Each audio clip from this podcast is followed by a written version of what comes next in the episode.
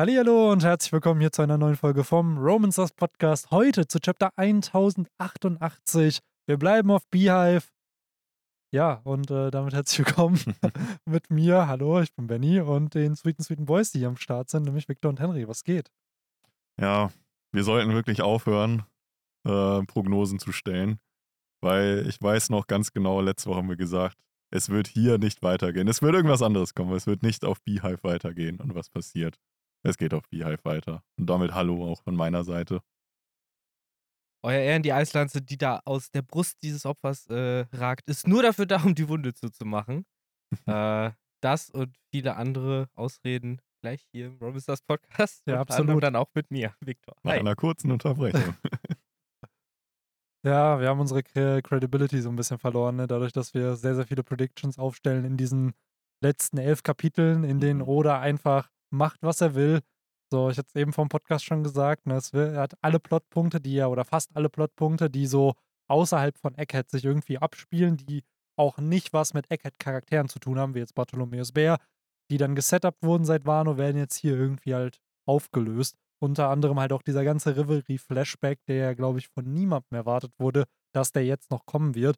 Aber ja, ich glaube, jetzt mit dem letzten Drittel der letzten Seite aus diesem Kapitel können wir, glaube ich, sicher sein, dass es in zwei Wochen auf Eckhead weitergeht, oder? ja, ich glaube nicht nur, ich will gar nicht das letzte Drittel sagen, sondern einfach die, wirklich das letzte Panel. Ich glaube, Ja. das ist dann doch, wir sehen Egghead. Ich glaube, die, die äh, Überschrift ist praktisch auch führt dahin. Ich glaube, nächstes Mal geht es dann da wirklich weiter. Am Ende wollte Oda nur den Marine-zu-Marine-Übergang haben. Von hier endet was mit einem Marinesoldaten und hier beginnt was Neues mit der Marine. Ne? Ja. ja, es ist eigentlich schon interessant, wenn man bedenkt, dass ja damals dieses ganze mobilisiert eure Kräfte, bla bla, nach Eckhead, war ja dann auch das mit äh, dieser Marinebasis, die da in der Nähe ist, wo ja dann äh, so Leute wie Grass oder Helmeppo und Co., die waren da ja dann alle und ja auch gab, der ist da ja auch vor, äh, vorgefahren, praktisch. Wo wir ja noch so ein bisschen am Spekulieren waren, fahren die vielleicht auch dahin. Aber das ist jetzt einfach mal jetzt ja wirklich abgeschlossen. Also eigentlich auch irgendwo nicht so ganz, weil ich meine, die vorletzte Seite ist ja jetzt für mich auch schon irgendwie so, da muss ja auch noch weitergehen, ne? Was wird was gab. Aber ähm, ja, das ist eigentlich schon interessant, wenn man bedenkt, dass die eigentlich mit Egghead gestartet sind und jetzt dieses Ganze, wo fahren die hin, auch schon wieder aufgelöst wurde. Ja, es ist generell sehr wenig Zeit vergangen von Gab, der halt sagt, ey, Helme, gib mir Helmeppo, der Ja. soll hier mitkommen. Ja. Und dann fahren die halt los. Da wurde da ja, wie du schon richtig gesagt hast, das Ganze mobilisiert, ne, dass die nach Egghead wollen.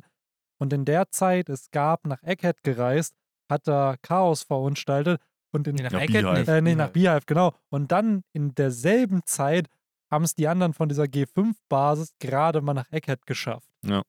So, ich glaube, es war die G5 oder was, G8. Auf jeden Fall irgendeine der, der Basen, die da in der Nähe von Egghead sind. Äh, zeigt dann auch nochmal, ist Beehive vielleicht gar nicht so weit entfernt von Egghead, Ja, weil ja auch ein Schiff der eigentlich. Blackbeard Piratenbande da in der Nähe ist. Ja, ja. Oder ist es Game of Thrones Season 6? Innerhalb von einer Folge ist ein Charakter in sieben Städten irgendwie und vorher hat es immer drei Folgen gebraucht, um der einer Unterschied- an- Der Unterschied zu. Game of Thrones ist, dass wir hier zumindest keine etablierte Karte haben. So einfach irgendwelche Inseln sind und Das oder sich stimmt. jederzeit entscheiden kann zu sagen, hey, der hat ja schon gesagt, die Basis, wo Helmeppo und Co. und so drauf waren, die ist ja in der Nähe von Eckhead. Genau. Und klar, kann man vielleicht jetzt auch sagen, so dass äh, Eckhead vielleicht auch nur so einen Tag davon entfernt ist oder so, oder zwei Tage Fahrt, je nachdem. Das ist alles weird, weil im Endeffekt wir sind immer noch am selben Tag der Ankunft in Egghead, ne? Also es ist ja nicht irgendwie krass viel Zeit jetzt vergangen auf Egghead. Vielleicht, wir wissen jetzt noch nicht, wie viel Zeit vergangen ist seit dem letzten Chapter auf Egghead, bei 1078, zu dem Chapter jetzt auf dem letzten Drittel der Seite irgendwie, wo dann halt die Schiffe ankommen. Kann ja auch sein, dass wir nächstes Chapter, falls es da dann weitergeht, dann sagen, ey, es sind vier oder fünf Stunden oder so und so viele Stunden sind vergangen, seitdem die angekommen ist. Das macht Oda ja manchmal schon gerne, um einfach ein bisschen so einen kleinen Zeitsprung zu machen. Aber aktuell sieht es halt noch nicht danach aus, ne? weil auch im Himmel Wolken zu sehen sind. Das ist also immer noch Tag irgendwie, ne? Mhm. Jetzt nicht Nacht. Ich finde nach der Logik halt doch sehr große Worte, dass da am Ende von einer Belagerung die Rede ist, die die Strohhüte aushalten Tower sollen. Defense. Ja, wenn das Ganze halt anscheinend eh nur ein paar Stunden anhält, ne? So Belagerung. Es wird ja spätestens, mehrere also es muss ja mindestens den Tag über anhalten, ne? Weil halt erst am nächsten Tag in der Zeitung wohl darüber berichtet wird, ne? Das heißt, Ja, und die Gab-Story halt überschattet. genau. Ja. Und deswegen, who knows, wie oder das genau jetzt zeitlich äh, vom Ablauf her geplant hat. Die Sache ist, wie ihr bereits gesagt habt, mittlerweile können wir uns halt halbwegs sicher sein, wer wohl die Player in diesem Ganzen dann im Nachhinein sein werden. Wahrscheinlich halt nicht Gab und seine Bros, so, weil die haben wir jetzt abgefrühstückt bekommen. Wahrscheinlich nicht die Revolutionäre, die sind auch mit was anderem beschäftigt, wie wir gesehen haben. Die einzigen, die wir halt haben, sind tatsächlich die Parteien, die auch schon, bevor wir von Eckhead weggeschaltet sind, bekannt waren. Das sind halt Ruffy, das sind Vegapunks, das ist die Weltregierung mit Saturn und Kizaru und das sind halt jetzt die Marineflotten, die mobilisiert wurden. Und das kleine Blackbeard-Schiffchen. So, aber jetzt gerade, vielleicht war es deshalb oder jetzt auch so wichtig, so viel Payoffs und so viel äh, Abwicklung zu machen, um uns halt klar zu machen, so, ja, hier, guck mal, Law kann nicht kommen, der ist gerade am Arsch. Kid kann nicht kommen, der ist am Arsch. Äh, Shanks ist gerade auf äh, hier Elbaf beschäftigt, der kann nicht kommen. So, Gab kann nicht kommen und Corby und so können gerade auch nicht kommen. Das heißt, das sind die Player. So, und das finde ich irgendwie auch ganz gut, mal so ein bisschen Übersicht zu haben. Ausnahmsweise. Mhm. Ja, es ist halt echt so ein bisschen, er schreibt halt viele Charaktere raus aus der Story, ne, um dann den Climax von Egghead sozusagen nochmal größer zu gestalten, weil die Tension wird ja sehr groß sein müssen, wenn Oda hier auch davon widerspricht. Das wird dann nochmal das Ganze mit Gab überschatten. Plus, es wird ja halt als so ein richtiger Zwischenfall dargestellt. Ne? Das wird ja ein gefühlt historisches Ausmaß haben, was da am Ende jetzt auf Egghead passieren wird. Ne? Ja, wer weiß, wann einer der fünf Weisen das letzte Mal überhaupt Mary Joa verlassen hat. Ne? Ist ja, Ja. irgendwie immer noch nicht so richtig in den Kontext gesetzt worden, was es jetzt bedeutet, dass der Typ da überhaupt auf dem Schiff unterwegs sein ist. Ja, ne? es gibt ja Vielleicht macht er regelmäßig Betriebsausflüge. Ja, also das zumindest genau, weil so wie Oda im Storytelling ist, er hat ja einfach ein großes Geheimnis rund um diese Charakter halt gemacht, sie sehr selten gezeigt oder immer dann gezeigt, wenn es um die Welt geht, wenn irgendwie die Welt verändert wurde. Und selbst jetzt, wenn wir jetzt wissen wir, was deren Positionen noch irgendwo sind, jetzt wissen wir auch theoretisch durch die Titel, dass sie kämpfen können, Mhm. sie sehr wahrscheinlich Teufelsfrüchte haben und auch, dass jeder seinen Zuständigkeitsbereich hat und eben ein Saturn hat halt eben, ist ja für die Wissenschaft mehr oder weniger zuständig. Das heißt, ich könnte mir schon vorstellen, dass der ab und an mal ja, wirklich vielleicht weggeht. Ich glaube, der ordert die Leute dann eher zu sich, oder? So, weil jetzt gibt es halt keinen anderen Weg, weil die wollen halt die, wie heißen sie, die Seraphims wollen sie ja behalten. Es gibt ja diesen Kontrollchip, der ja ein großer Plotpunkt in diesem ganzen Arc ist. Aber I don't know, es ist halt gerade alles sehr, sehr tricky. Und irgendwie durch diese letzten elf Chapter, wo wir halt nicht auf Eckhead waren, baut sich die Tension halt auch auf. Also ich habe das Gefühl, oder was der Mann kann, ist halt mit Erwartungshaltung zu spielen. Von dieser Erwartungshaltung von, ah ja, Eckhead ist voll boring, weil der Traitor-Reveal niemanden interessiert. Und was passiert genau dann? Es geht einfach zehn Chapter oder elf Chapter weg von Eckhead, wo wir ganz andere Dinge sehen. Und jetzt hat man wieder richtig, richtig Lust auf diesen Arc, nachdem es eigentlich auf so einem Downer geendet ist, ne? Mhm. Ja, man war da halt schon so ein bisschen äh, in diesem jetzt äh, geh raus aus dem Mini-Plot Egghead mit den Figuren, die dort etabliert wurden und gib mir halt den das große Ganze sozusagen, ne? Gib mir halt das, was wofür das alles da ist. Äh, und das ja, da hat man jetzt halt wieder natürlich mehr Bock drauf, nachdem man eine kleine Pause hat. Erst recht, nachdem diese Pause auch noch so reichhaltig halt gefüllt war, weil was haben wir bekommen? Ja, nicht so, dass wir nicht auf Eckert waren und alles war irgendwie trist und regnerisch, sondern wir haben ja die Reverie bekommen, wir haben, was du eben gerade mit dem Weisen gab's, äh, äh, erzählt hast, bekommen, wir haben äh, hier Im bekommen mit der ganzen Backstory und sowas. Aber das sind ja auch alles nur Reverie. Ja, das ist, ja, aber das ist halt alles dieser Payoff und dazu dann noch die ganze Gab, Blackbeard-Story, dieses Chapter, was jetzt kam, wo du ja auch sagen kannst, okay, ich mache gerne Pause für Egghead, um zu sehen, wie Gab eine Insel in die Fresse schlägt und äh, Corby halt einen Berg zer zer zerlegt. So, es ist sind geil. Halt, es sind halt einfach diese ganzen Around the World Chapter in so einem Manga-Band. Mhm. Das ist ja wirklich von, äh, das hat glaube ich mit Kid und Shanks angefangen, dann hatten wir Law und Blackbeard, die aufgelöst wurden, dann haben wir jetzt halt hier sozusagen die Blackbeard Piratenbande gegen Garb. Dann haben wir die Reverie, wie du schon richtig gesagt hast. Das sind ja eigentlich alles Major Plot Points irgendwie oder Major Player auch um den Titel vom König der Piraten. Und die frühstückt oder hier gerade in so einem Zwei-Chapter-Takt alle nacheinander halt ab. Ja, wir ne? sind wir es halt, glaube ich, so ein bisschen Stockholm-Syndrom-mäßig einfach nicht mehr gewohnt, dass eine Story normalerweise halt auch so abläuft, dass du halt Figuren nicht zehn Jahre lang vergisst, bis du sie dann mal kurz wieder was machen lässt, so, Victor, wir sind sondern ein Pavlovscher Hund. Wir wurden darauf konditioniert, die Story von One Piece genau so zu konsumieren, wie Ja, Oda will, dass wir sie exakt. konsumieren. Und exakt, jetzt bricht er dieses Muster und er klingelt mit der Glocke und auf einmal kommt trotzdem Speichel und wir machen halt, äh, wundern uns halt, was hier gerade passiert, weil wir sind es halt nicht erwartet oder wir erwarten sowas halt nicht. Wie du schon richtig eigentlich sagst, in anderen Stories, zumindest in, anderen Schonen, habe ich das Gefühl, ist das Pacing schon deutlich schneller im Moment. Und bei One Piece natürlich, weil das Werk sich auch irgendwo erlauben kann nach diesen Jahren, halt eher nicht so. Und jetzt switcht Oda einfach und ich habe es auch vor dem Podcast gesagt, es wirkt so ein bisschen so, als ob Oda sich das Vertrauen seiner Community wiederholt, indem er halt zeigt, ja Leute, One Piece ist halt nicht nur Wano Kuni, sondern es gibt noch sehr, sehr, sehr viele Storylines, die ich habe. Und hier habt ihr mal einen kleinen, eine kleine Vorschau, was euch noch erwarten es, kann. es ist wirklich das große Corona-Trauma, so was selbst in One Piece halt irgendwie niedergeschlagen hat, so, weil ich glaube tatsächlich, dass du recht hast, so dass wir halt jetzt haben, das sind immer noch Auswirkungen von Wano und halt Kompensationssachen, äh, so wie, okay, ihr habt jetzt diese ganzen Figuren seit Jahren nicht gesehen. Jetzt zeige ich sie euch nochmal. Und äh, ja, mein Gott, es hat Spuren hinterlassen, diese ganze Staffel. Aber dafür sind wir jetzt hier auf Beehive und äh, dürfen uns, wie gesagt, darüber freuen, dass Justice prevailed hat. Fragezeichen. Hat die Gerechtigkeit gewonnen. Nicht, zumindest nicht die, die wir uns gewünscht haben. Mhm. Aber wahrscheinlich die, die halt Gab sich gewünscht hat oder vorhergesehen hat. Denn sein Ziel war es ja einfach, die jüngere Generation und halt generell halt einfach alle seine Leute da sicher rauszubekommen. Und das hat er geschafft. Ich denke mal, das kann man schon vorwegnehmen hier.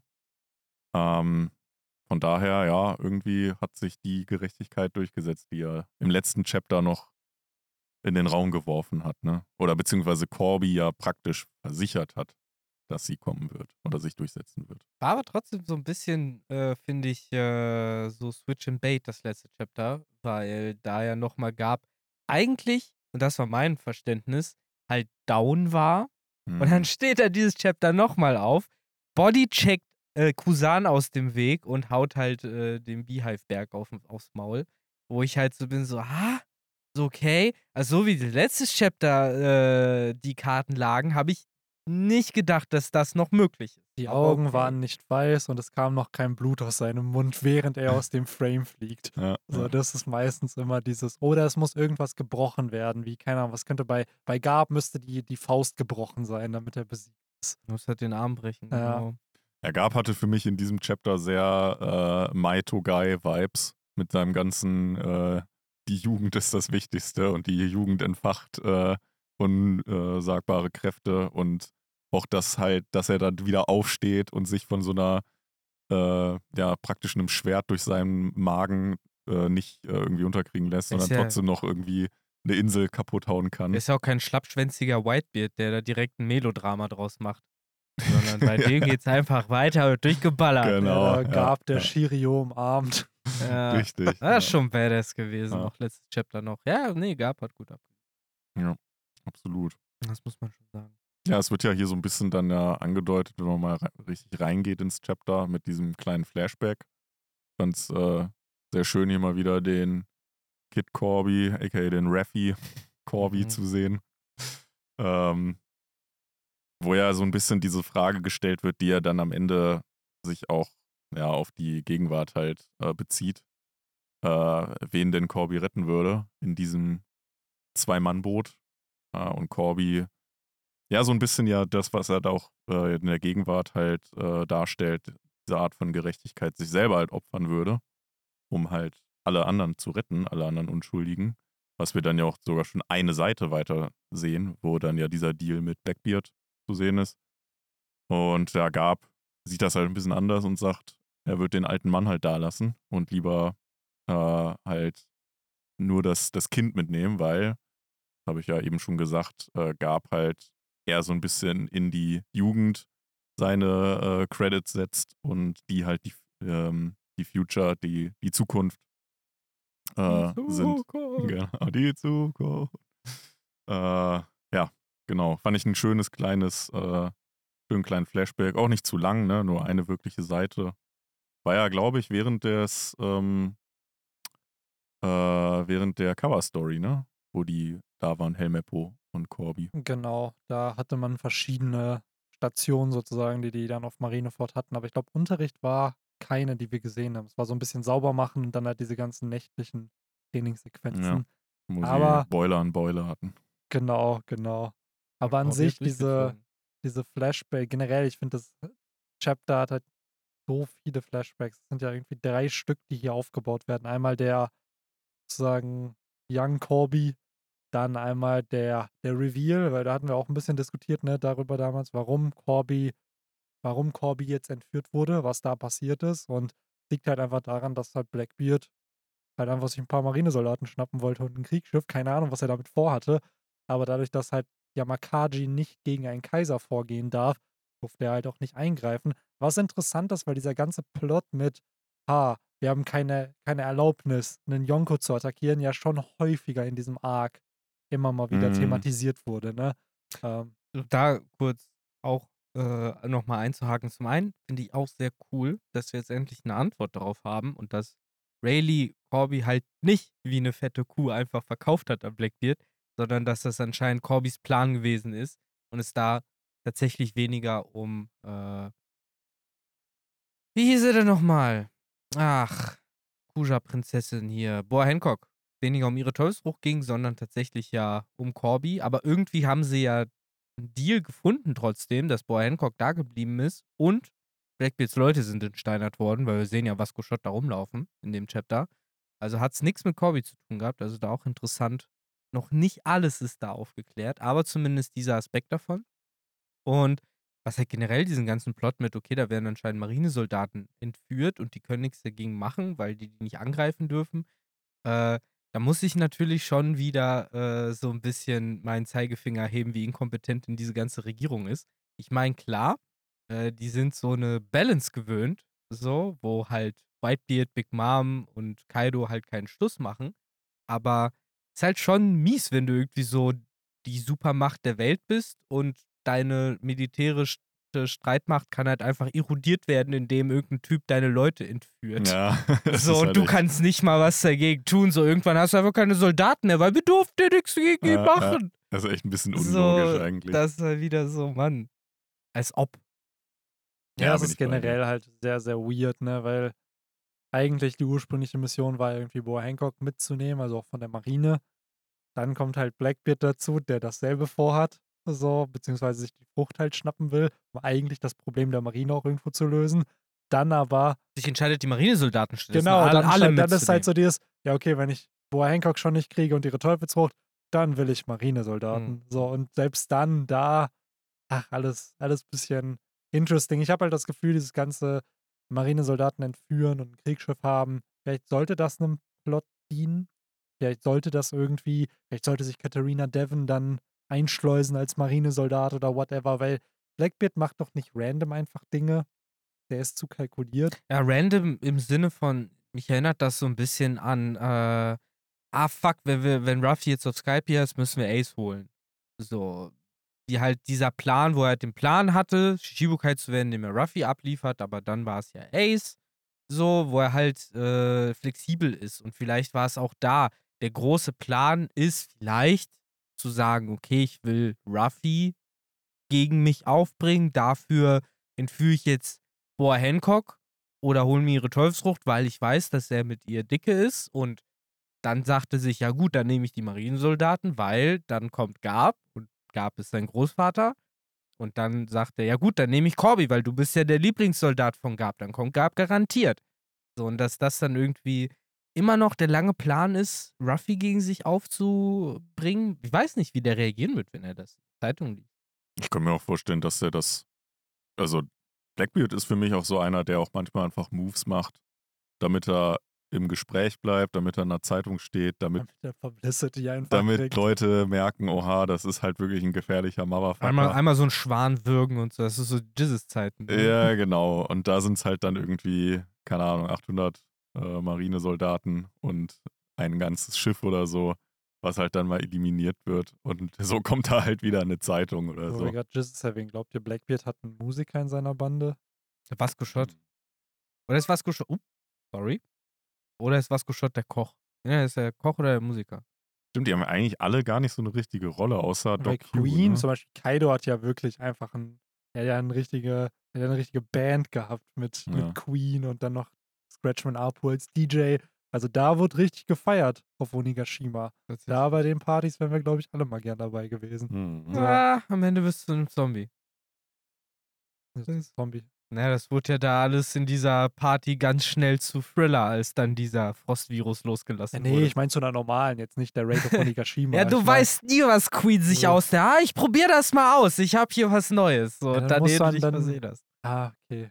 Ähm, aber an sich, ähm, ja, bei Blackbeard, weiß nicht, kann, kann natürlich sein, ne, dass er halt einfach Dinge tut, um Chaos zu verursachen und aus dem Chaos dann versucht, das Bestmögliche für sich wieder rauszuholen. Ich glaube, dieses, er hat schon ein konkretes Bestmögliches vor Augen. Es ist halt nicht so Fragezeichen Profit, sondern ich glaube schon ein konkretes Ziel. Und er tut dafür halt alles, von dem er denkt, dass es diesem Ziel halt beiträgt. Wie halt früher Shishibukai werden, Kaiser werden, bla bla bla. Marinesoldat werden. Ja, who knows, was die Idee halt ist so. Aber keine Ahnung, ich kann mir gut vorstellen, dass da am Ende halt irgendeine Art von Methode dahinter steckt. So, ich gebe dir da halt auch den Punkt, dass er halt kalkulierender ist, als wir denken. Aber natürlich halt ist im Moment sehr, ja, willkürlich zumindest rüberkommt. Also, wie gesagt, der ganze Amazon Lily äh, Vorfall, der ist mir immer noch nicht hundertprozentig klar. Er wollte gar nicht Boa Hancocks Teufelsfrucht, sondern, keine Ahnung, von irgendwem anders eine. Er wollte schon von Anfang an eigentlich Rayleigh aufs. Äh, Ja, äh, genau, der sollte vorbei. Eigentlich sollte Gab da hinkommen, Ja. um, um die Amazonen zu retten. Und dann war es Rayleigh. Und danach, ja, Mann, falscher alter Opa aus der Generation. Ja. Ja, aber wie dem auch sei, jetzt haben wir ja die Info, äh, Corby ist auch da schon Held gewesen. Wahrscheinlich ist auch was ähnliches beim Rockyport Incident äh, äh, passiert. dass- Banshee, nimm mich mit, anstatt das. ich kann mir gut vorstellen, dass er sich halt irgendeiner Todesgefahr halt hat ja gestellt hat Zivilisten und gerettet. Zivilisten Genau, gerettet hat. stimmt. Genau. So davon gehe ich auch hart aus und jetzt kann man sich halt auch gut vorstellen, äh, wie das, wie er das gemacht hat. So wahrscheinlich hat er halt sein Leben riskiert, so wie ihm halt Gab das beigebracht hat. Ich muss sagen, diese ganzen Corby ist ein Held Vibes äh, haben mich sehr an Boku no Hero Academia erinnert. Gerade halt auch, wenn wir jetzt schon bei den Flashbacks sind, äh, auch der dritte, der da eingebaut wird, weil nicht nur Kusan und Gab haben an den Kriegsschiffsäcken trainiert, sondern wir hätten es eigentlich auch letztes Chapter irgendwie erahnen können, Corby halt auch, ne, als nächster, nächster Schüler von Gab. Und das erinnert halt gerade, weil, oh, seine Arme gehen voll kaputt und seine Schultern irgendwie, erinnert halt sehr an Midoriya aus Boku no Hero, wo er auch, dadurch, dass er dann halt All Mights Fähigkeiten halt nutzt, immer sich seine Hände bricht, einfach weil sein Körper das halt nicht aushalten kann, weil er halt viel zu schwach eigentlich ist. Und er entwickelt dann ja später so einen anderen Kampfstil, um dem halt so ein bisschen entgegenzuwirken. Und das hat mich dann schon sehr daran erinnert, weil gerade Corby, der dann immer nachts trainiert und der weiß, er muss 200 oder 300 Mal stärker trainieren als andere, gibt mir dann schon recht ähnliche Vibes. Gerade auch in dem Kontext, dass Corby hier halt Held genannt wird. Ne? Es ist ja, es ist ja schon eigentlich gesetupt. Wir haben das große Boku no Hero Dragon Ball Mashup. Äh, Lore hat die Comics damals gelesen von diesem Marineman.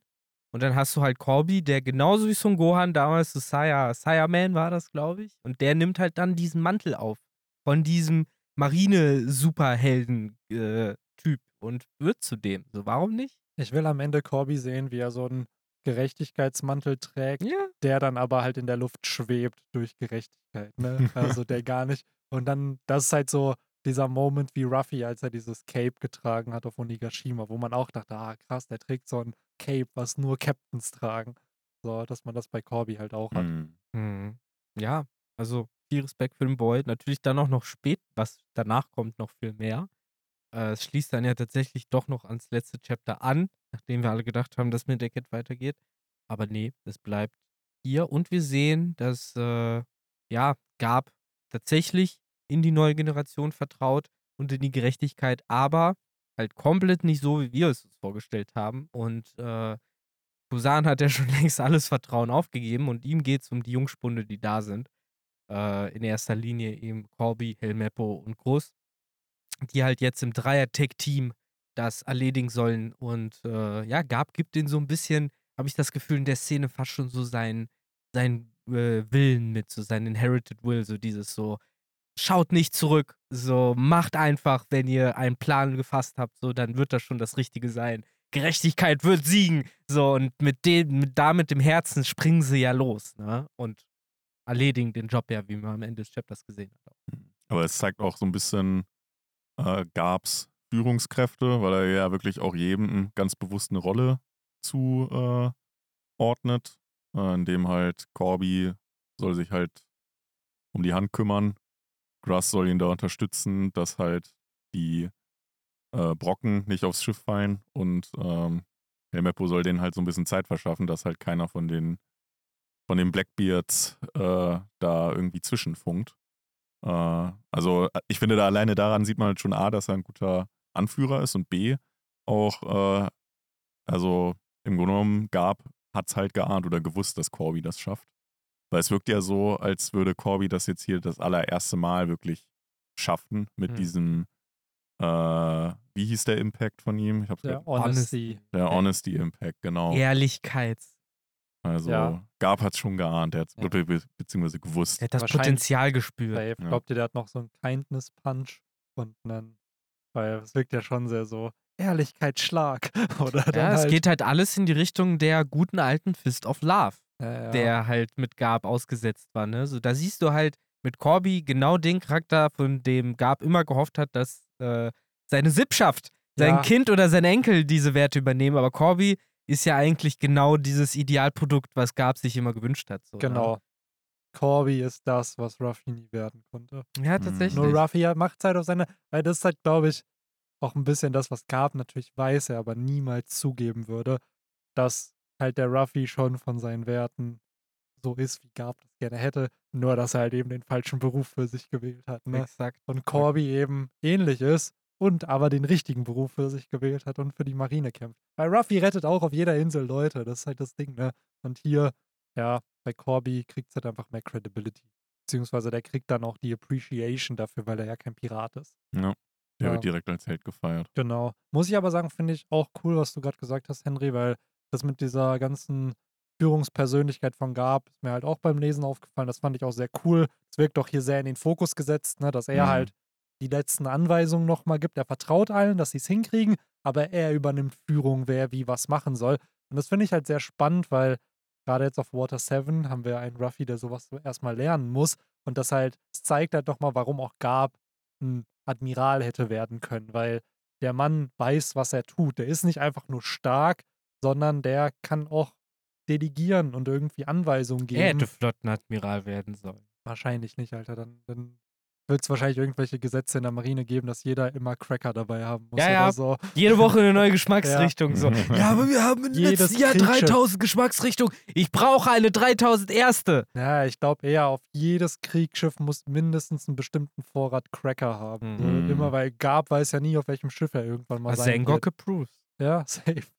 Der hat Bock drauf. Ach, ja, aber an sich finde ich das halt cool, weil es zeigt halt nochmal, ja, das ist nicht einfach bei Oda ein Charakter, der einfach nur stark ist, sondern der hat halt Personality, da sind Kompetenzen dahinter und in so einer Szene kommen diese Kompetenzen halt durch. Also mir zeigt das immer wieder, dass Oda einfach seine Charakter versteht. Gerade halt die relevanten. Mhm. Also die kommen ja auch am Ende auch dann nochmal zum Vorschein, diese Führungs- äh, ähm, von, von Gab, indem er da ja, äh, ja, der, den ganzen anderen, die dann auf dem Schiff sind, halt äh, noch so ein paar letzte Anweisungen mit auf den Weg gibt, äh, ja auch die Mission für erfolgreich erklärt und ja, auch irgendwie, was ja so einen wahren Kapitän ja auch ausmacht, so, ähm, so dieses typische, der Kapitän geht als letztes vom Schiff. Jetzt ist es hier eher so, dass er halt der, der Letzte ist, der auf der Insel bleibt äh, und sagt, halt trotzdem Mission erfolgreich. Alle meine Leute sind sicher.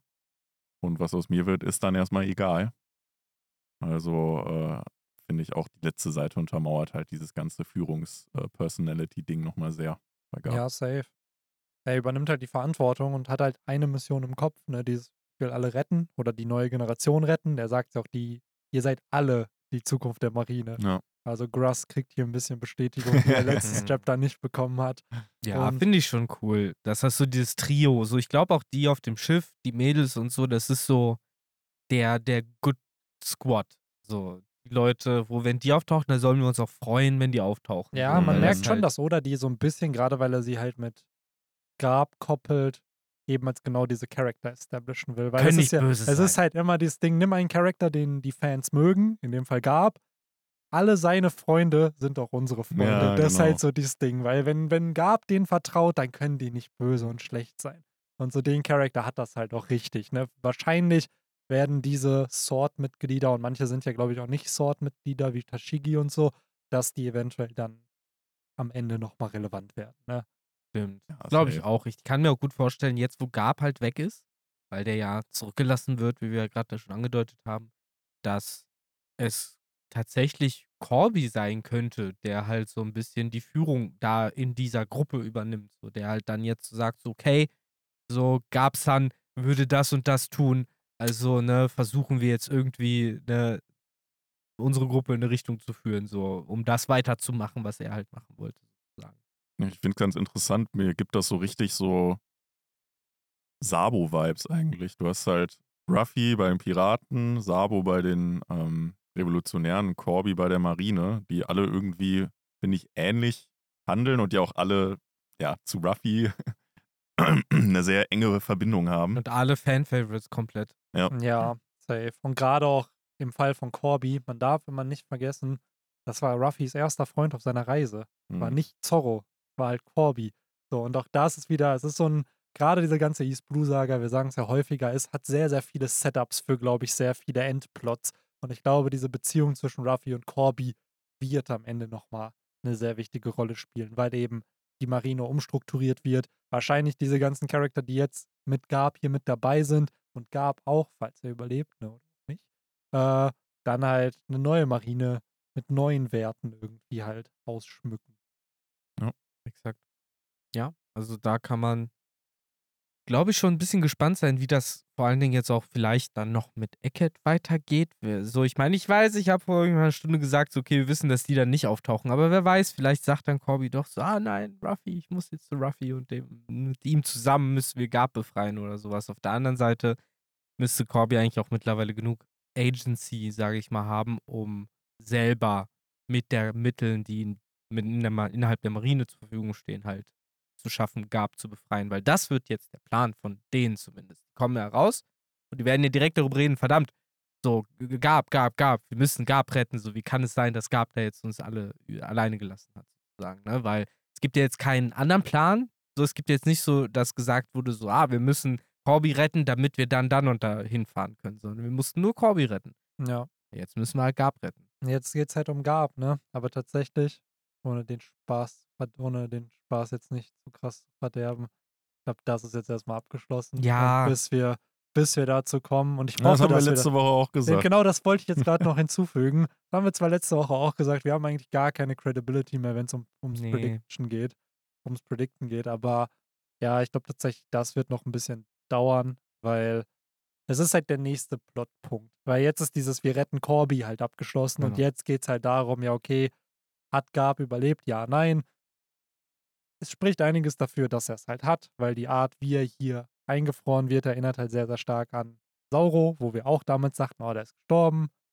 Pustekuchen ist er halt Saurus nicht. ein, ist ein Punkt. Ich finde halt, dieses Lachen ist für mich halt eher sogar ein Indiz dafür, dass er vielleicht gestorben ist. Ja, genau, Weil das, das, ist halt, halt, viele ja genau. machen. Aber bei den D-Trägern tatsächlich, das ist erst nachdem sie tot sind, dass der Mund sich halt in dieses Ja, ja. Lachen formt. Also Ja.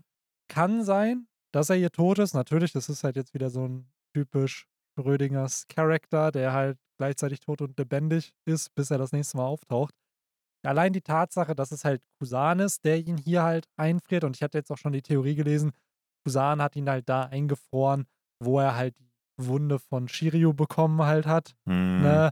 Plus, wir sehen nicht seinen Gesichtsausdruck. Und das ist bei Oda immer dieses shady Ding von, ah, wenn das Gesichtsausdruck, guck mal, das ist sein ganzes Gesicht ist doch Kannst du eingefroren. einen Hat er, Schritt weitergehen, dass um die Augen herum hatte der Ja. auch so Sachen, es könnten Tränen genau, sein. hat er geweint, weint er hier. Es ist halt alles sehr undurchsichtig. Ja, und es Wie- wird halt auch noch das äh, deutsche Naruto-Wording genutzt. Er ist halt nur, er wird nur vermisst. Ja, Er ist nicht, äh, er ist nicht tot als tot tituliert. Also von daher, er ist verschollen. genau. Ja, äh, aber erstmal ist es ja tatsächlich ja das, äh, so Missing in Action. So, Mhm. man hat ihn ja nicht sterben sehen. Deswegen da ist auch nichts, was man zum Tod erklären sollte direkt, ne? Aber klar, an Saure denkt man da direkt. Ich muss aber auch dran denken, dass da die ganzen anderen Blackbeard-Piraten drumherum stehen. Und äh, es halt keine so kontrollierte Situation ist wie halt damals auf O'Hara. Und äh, wenn wir halt gesehen haben, wie die mit Blackbeard umgegangen sind, dann kann ich mir auch gut vorstellen, dass die halt auch bei Gab gerne nochmal nachtreten und nachhaken. Einfach nur, weil er da ist. So, und weil die Arschlöcher sind.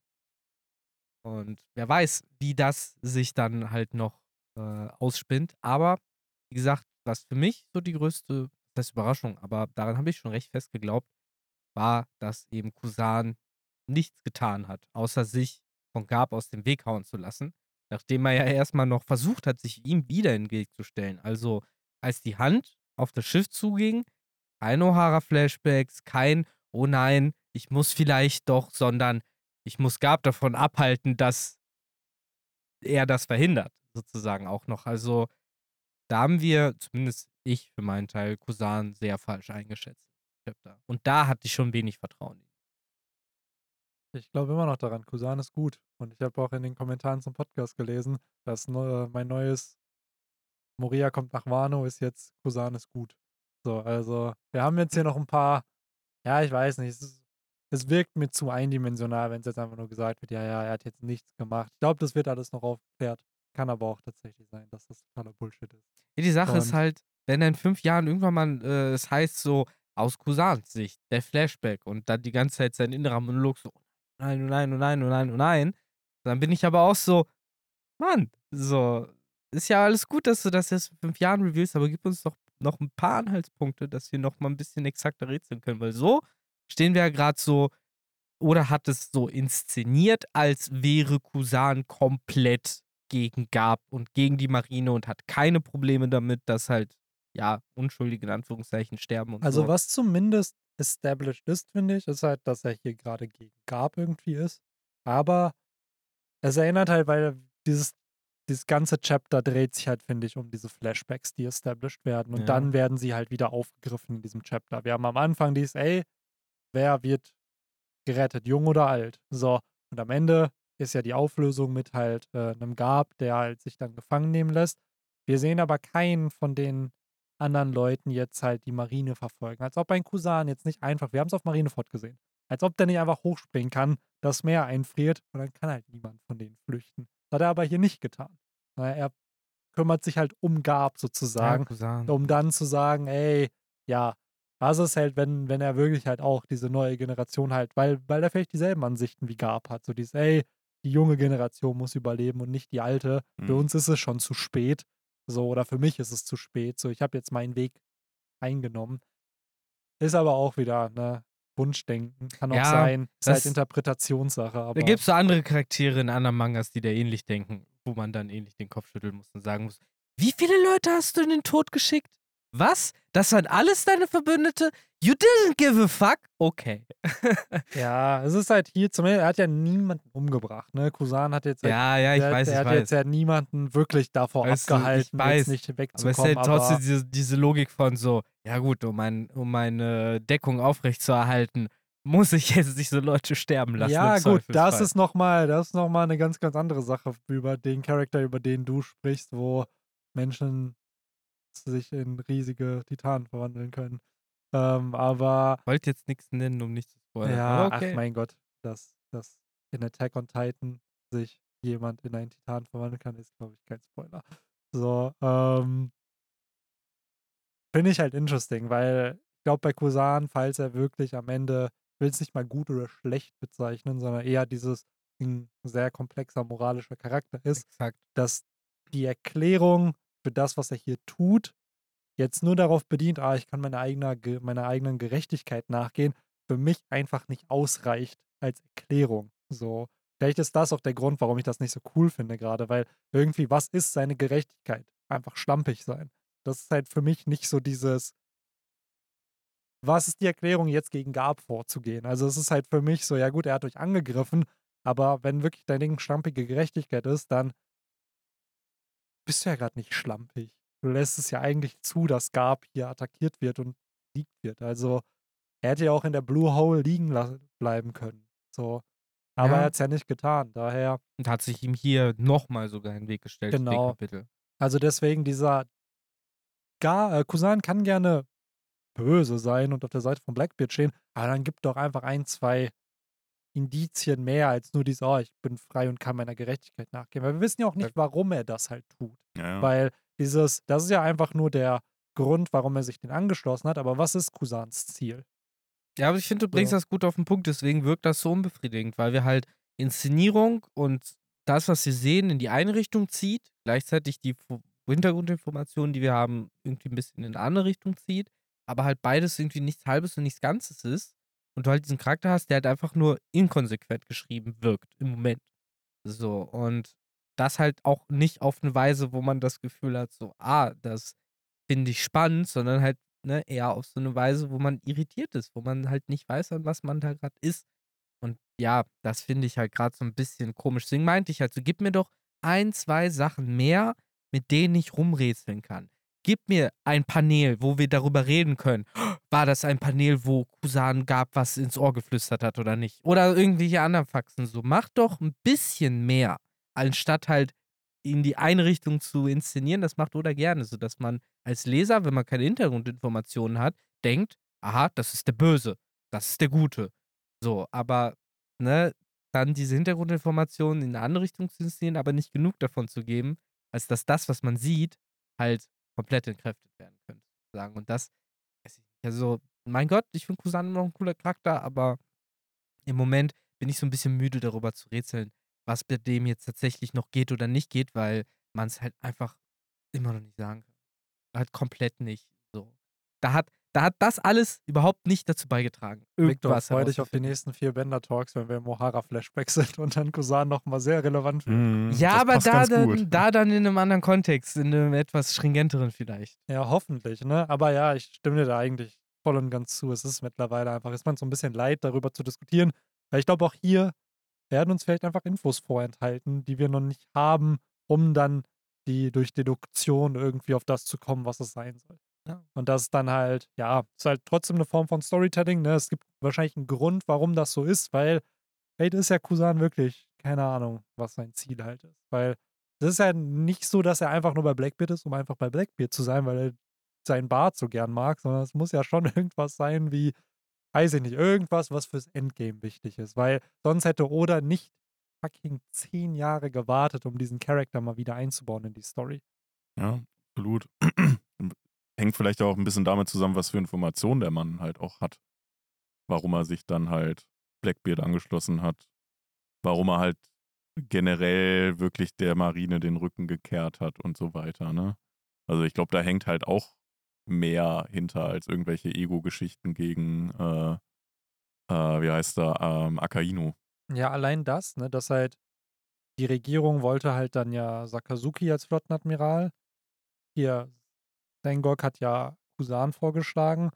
Und dass es dann überhaupt zu einem Kampf zwischen den beiden, klar, für Manga-Verhältnisse, natürlich kommt es dann zu einem Kampf, aber mal rein real life in so einer Organisation zu betrachten, ey, jemand kriegt diese Beförderung und du halt nicht. Mhm. Ja, cool, wir machen zehn Regelt das Tage. in einem Boxmatch. Zehn Tage Kampf, Leben und Tod. Auf So. in den Käfig. So, und das wirkt ja schon so, okay, da wird es wahrscheinlich auch da wieder mehr Dialog gegeben haben, den wir heute nicht, nicht kennen. Wir wissen halt Genau. nur durch Jimbei, ja, die haben gekämpft auf Hazard. That's it. Oder Ja. vielleicht haben sie auch eben nicht gekämpft und das war alles inszeniert. Ja. Das heißt, so wieder Aber- Departed ist das Standardding, so ja, wir inszenieren, dass du jetzt äh, un, un, äh, unrechtmäßig aus der Polizei rausgeflogen bist und so, wir geben dir jetzt hier diesen neuen Hintergrund so und dann stellst du dich ganz tief da ein und so bla bla. Und jetzt hast du halt Kusan. So, der halt nach dem er sich in Anführungszeichen zerstritten hat mit der Marine und allen. Klar, das ist das, woran man lange gedacht hat, aber jetzt irgendwie die neuesten Chapter, die haben halt nicht von dieser Richtung weggezeigt, aber in keine andere Richtung gezeigt. Das macht's halt so. Ah, Stimmt, da gebe ich dir voll und ganz recht. aber ja, Aber ich Ja. glaube, wir werden erstmal da jetzt dann noch weiter im Dunkeln gelassen. Ich glaube auch. Genau, genug Kusan. Äh, ich fand den Honesty Impact äh, ziemlich cool. Es ist generell, das Chapter hatte zwei äh, schöne Sahne, äh, Sahnehäubchen. Das eine war natürlich der äh, Galaxy Impact von Gab, der halt, ja, nicht Galaxy so wie Divide.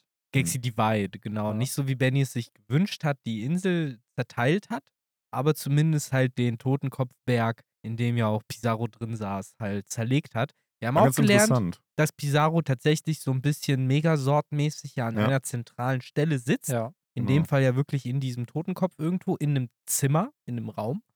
Und dort kommt, also das heißt, es reicht für ihn, wenn er aus einem Haus rausragt, was auf der Insel steht, um die Insel zu kontrollieren, weil er war ja, ja in einem Zimmer, in so Holzdielen drin, so sah das ja Ja. aus. Aber es gibt scheinbar so einen zentralen Kontrollpunkt, Genau. wo er sich befindet, was ja bei Pika nicht der Fall war, oder? Pika ist die ganze Zeit einfach in dem, was er kontrolliert, Genau. halt hin und her. Aber ging es da nicht auch irgendwann darum, dass, äh, das war doch Zorros äh, Ding dann, wo er gegen gekämpft hat, dass Pika, halt wenn Zorro den großen Pika schneidet, die Statue, dass er dann halt nicht mehr im Kopf drin ist, sondern im Arm drin ist. Und dann musste er doch diese ganze Statue zerhacken. genau, der hat ihn die ganze Zeit Ja, um, zerschnitten. um, die. F- um die Genau. Fläche, wo Pika drin war, immer zu Ja, verkleinern. genau, also ja, das ist halt die. Frage, ob Pizarro halt auch praktisch sich durch, durch das, was er kontrolliert, so wie Mhm. Pika halt so durchröhren, durchwurmen Es kann. ist generell eine spannende Frage, weil ähm, bei Pika hatte man nicht das Gefühl, dass er Schaden nimmt,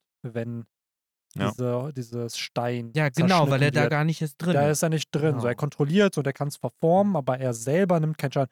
Hier sehen wir aber, und das zeigt ja so ein Mm. bisschen, dass bei der Inselfrucht zumindest das zentrale Nervensystem vielleicht ist- anders es ist. war- ne? Ich war, jetzt sagst du's, es hat mich an fucking JoJo's Bizarre Adventure erinnert. Diese Szene, wo der, der Honesty Impact kommt, wo der Arm zerdeppert wird und du siehst das Bild von Pizarro, wo so das Blut in so, in so, Fe- in so, so Linien durch sein Gesicht und durch seinen Arm so spritzt. Das ist klassisch JoJo, wenn die halt den Stand angreifen, egal ob die den am Fuß, am kleinen Finger oder im Gesicht treffen, die kriegen dann immer so am ganzen Körper diese Blutrisse. Mm. Ja, stimmt, diese Risse immer. Ne? Genau, wo es ja. dann so rausflitscht. So. Und daran hat mich das erinnert. Im Endeffekt ist der Insel wie so ein Stand bei Jojo. Ja, Ja, ich, ich bin gespannt, ob man, wenn man das nächste Mal äh, Pizarro sieht, ob er dann halt dementsprechend am Arm irgendwelche Nachwirkungen hat. Ob er einfach krass bandagiert ist oder so. hat er diese Lissop-Bandage aus dem Alabaster Ja, halt. Vermutlich.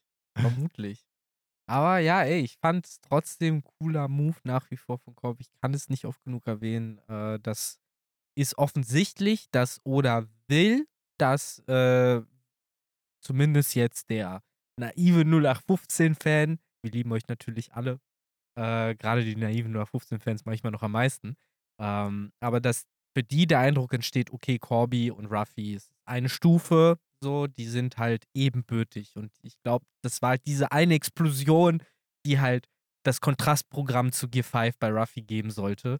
Boah, damit, da, da haust du gerade auf jeden Fall einen großen Hot-Take raus. Wo Ich will- wahrscheinlich Kommentare für kriegen. Du, ich, ich, äh, ist mir halt ist mir im Endeffekt ja gar nicht so wichtig zu Powerscalen, so ins Detail zu gehen. Mir geht es nur darum, dass ich glaube, dass das ist, weswegen Oda das so reingeschrieben hat. So, er hat das reingeschrieben, damit halt Corby, wir reden die ganze Zeit schon darüber, dass er so als das Gegengewicht in der Marine zu Ruffy angelegt ist, auch, äh, auch von den Werten her und so, ne, sind sich ja sehr ähnlich und da ist ja konsequent, dass wir jetzt diese drei Charaktere, Ruffy, Corby und Sabo haben und die sollten schon alle auf einem Niveau sein, sodass Mhm. Fans sich dann irgendwann ähnlich wie bei Strohband halt aussuchen können. So finde ich halt Ruffy cooler oder Sabo cooler oder Corby cooler, weil die halt alle drei gleich cool sein sollen.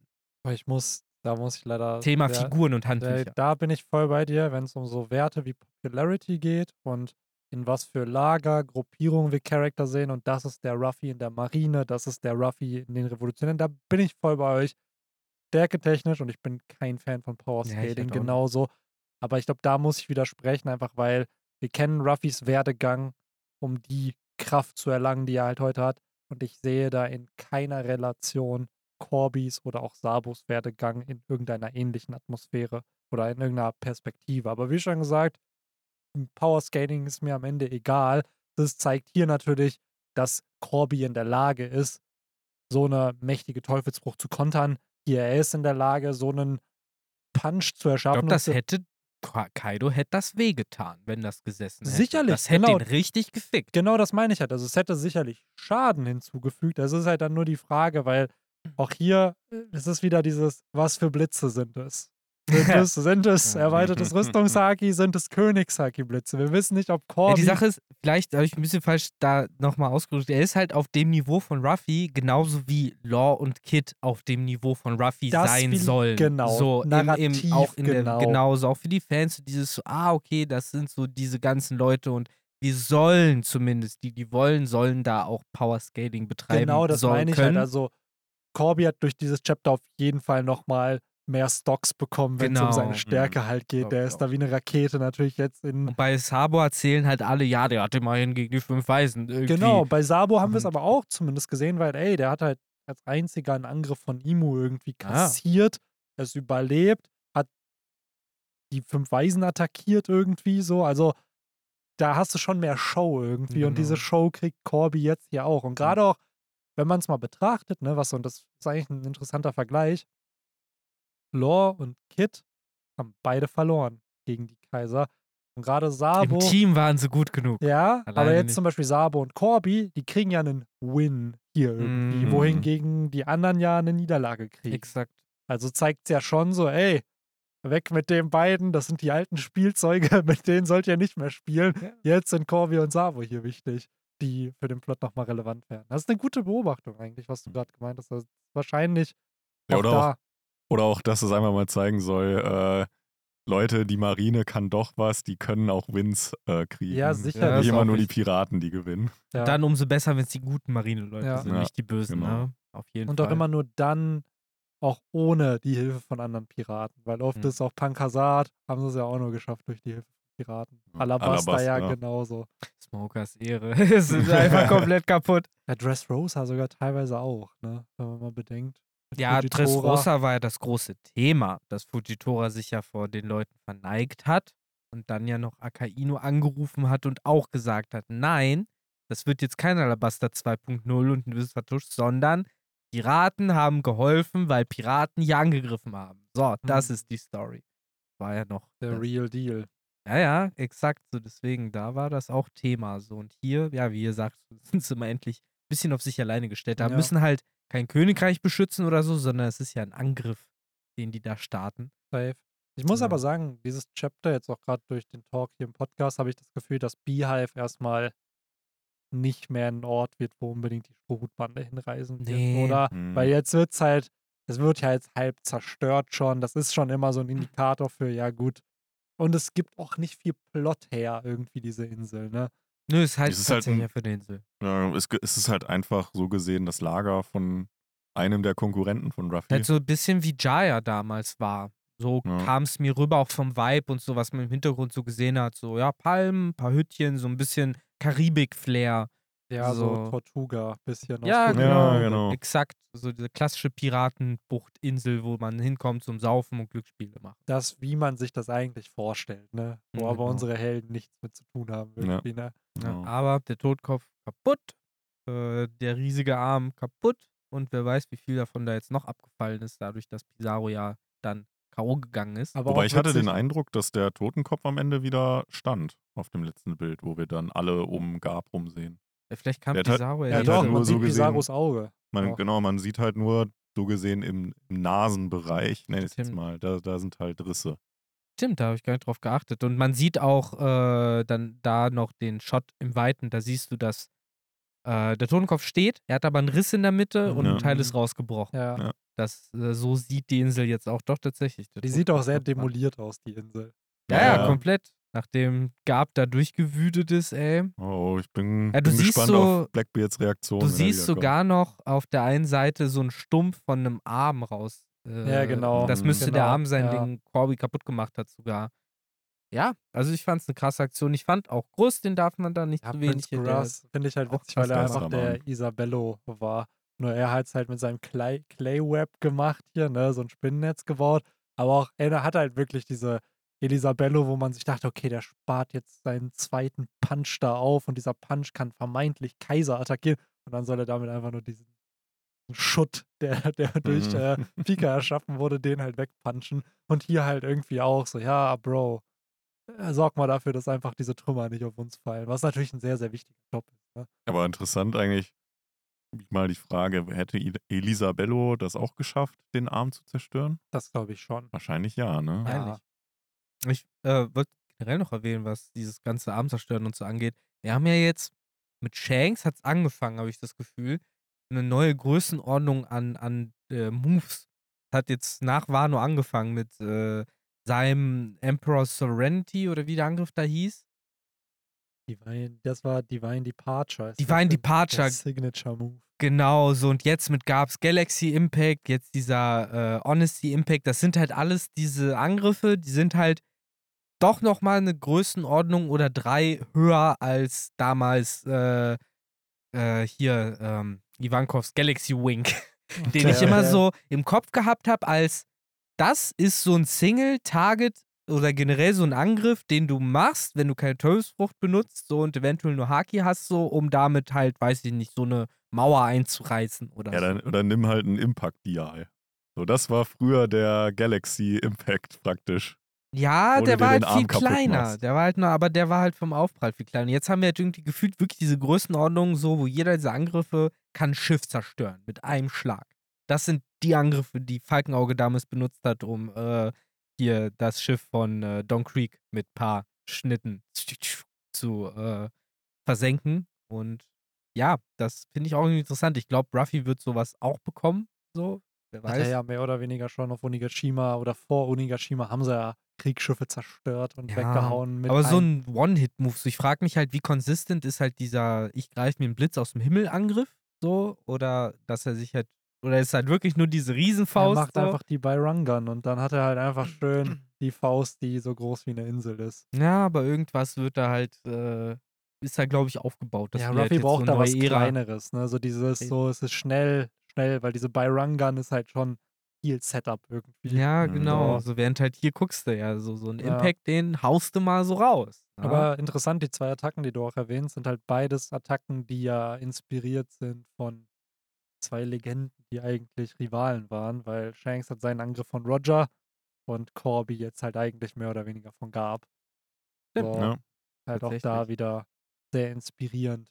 Der Wille wurde Der weitergegeben. Wille wird weitergegeben. Das auch Haki generell, das ne? Es Gleiche. sind diese Attacken, die dann bestimmte Namen haben, die dann auch genau das suggerieren, ne? dass halt so ein Wille Ja, weitergegeben und jetzt wurde. ist es halt der, ne, genau, der Honesty Impact aus der, was war es bei äh, Gold Roger nochmal, der da waren es dieselben Attacken. Da Shanks ein- Departure? Da hat Ah. Shanks einfach den Namen übernommen. Voll uninspiriert. Ja, aber wahrscheinlich gehört der auch eher zu so einem Lager wie der Zorro aus der Realserie. So.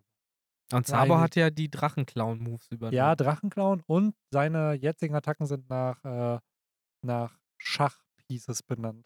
Ah. Also so sowas wie Checkmate und sowas. Also dass er äh, und ich glaube Tour, also so nach den Schachfiguren sozusagen ein bisschen. Aber Ja. müssten die nicht eigentlich eins zu eins wie die von Ace sein? Na, Hiken hat er halt auch. Ja. Also die, den Feuerfaust hat er auf jeden Fall. Und eine Sonne aber- hat er noch nicht gemacht.